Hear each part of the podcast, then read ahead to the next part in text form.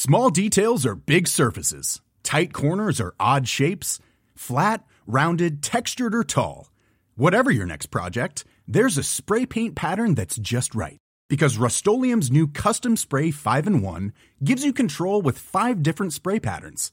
So you can tackle nooks, crannies, edges, and curves without worrying about drips, runs, uneven coverage, or anything else. Custom Spray 5 in 1. Only from Rust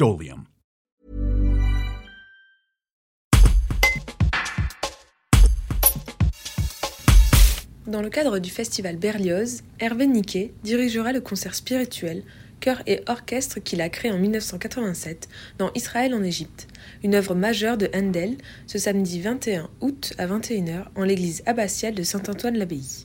Le maestro évoque cet oratorio monumental du grand compositeur de musique baroque. Un reportage de Jean-Luc Copy.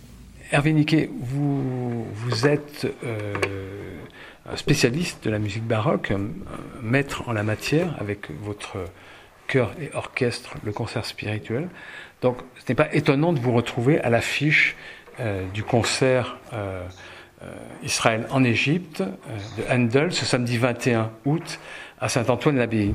Ah ben non, c'est un peu notre fonction de de mettre en valeur, euh, j'allais dire des gros morceaux parce qu'on a répété, on a fait notre général cet après-midi et en effet c'est une montagne que cette partition de Handel et c'est sûr qu'il faut quand même un petit peu de, de connaissance du style, des effectifs, de la musicologie, de l'organologie, euh, de l'histoire et de la pratique pour aborder un peu sereinement des, des choses aussi monumentales. Donc voilà, le festival de la Côte Saint-André, c'est un peu le festival des, des monuments et israélites Israël en Égypte en un. Alors voilà, euh, on est là et on est ravis. Moi, ça fait euh, bientôt 40 ans que je fais de la musique baroque et de la musique romantique française.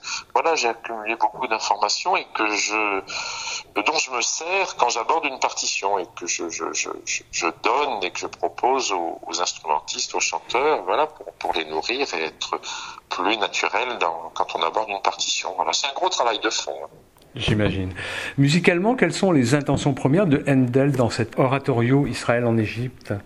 Gagner de l'argent. Gagner de l'argent, absolument.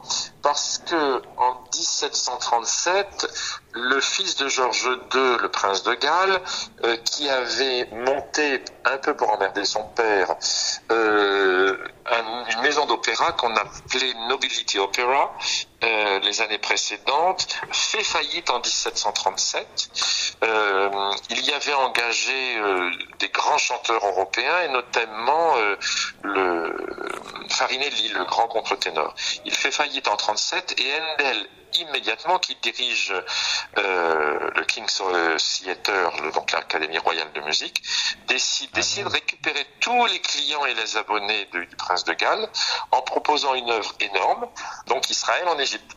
Et il va, en un minimum de temps, avec son librettiste, écrire autour de, de l'exode de du peuple d'Israël et son installation sur la terre promise, un oratorio où il a utilisé quasiment que des chœurs. Il y a sept solos. C'est rien du tout pour une œuvre de deux heures.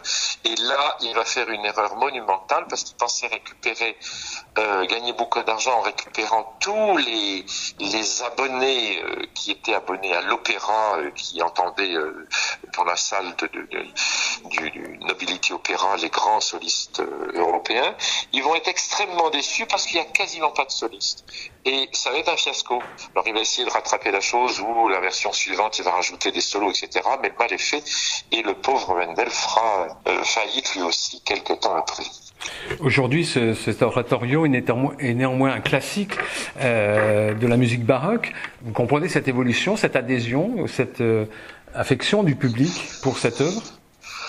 Oui, parce que ben, comme le Messie, c'est un, des grands oratorios de Handel où les chœurs sont euh, les acteurs principaux en réalité. Alors il y a des grands airs dans le Messie, il y en a beaucoup moins, je vous dis, sur deux heures de musique, il y a sept solos, euh, sept solos et duos, donc c'est très très peu, c'est peut-être 20% de la musique. Donc je comprends que le public euh, contemporain, qui, ça c'est sûr, adore tout ce qui est chœur et orchestre, soit fasciné par ce ce monument jubilatoire.